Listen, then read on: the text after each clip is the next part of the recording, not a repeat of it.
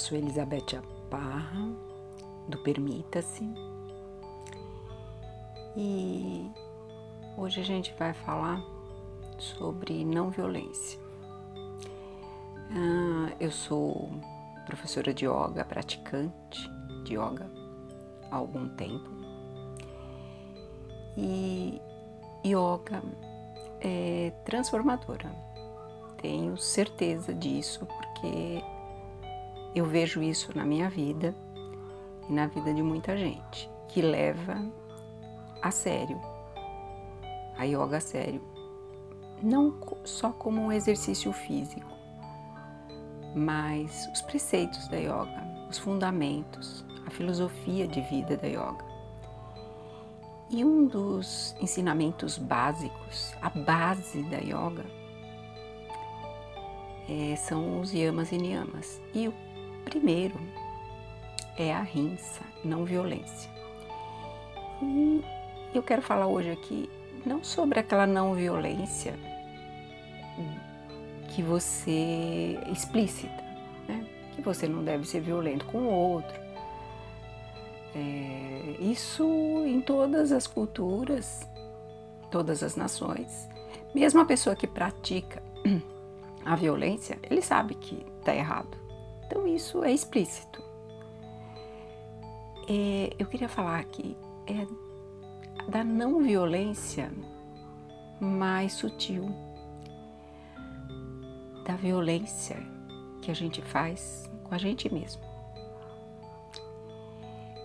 Através de uma alimentação não saudável, é, eu estou matando o meu corpo quando eu não me alimento adequadamente. Estou violentando esse corpo. Eu às vezes não entendo muito as pessoas que dizem que são tementes de Deus, que creem em alguma religião, em alguma entidade, em alguma divindade e se violentam com o corpo. Se somos a imagem e semelhança desse Criador, a gente só pode praticar, reverenciar, fazer algo de bom, deixar que algo de bom através dessa matéria, desse corpo. E como que eu vou matar este corpo? Como eu não vou dar um alimento saudável vezes as pessoas deixam até de respirar adequadamente. Eles mudam até o padrão respiratório, que é a base para você sobreviver. O, o alimento principal é sua respiração, é o que você come.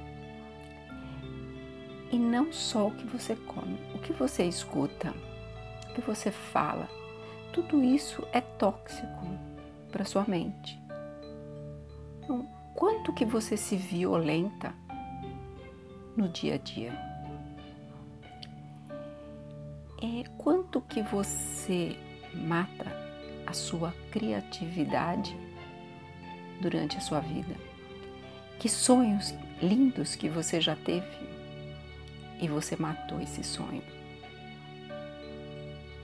Que meta maior você tem para alimentar a sua criatividade, para você tornar esse mundo melhor.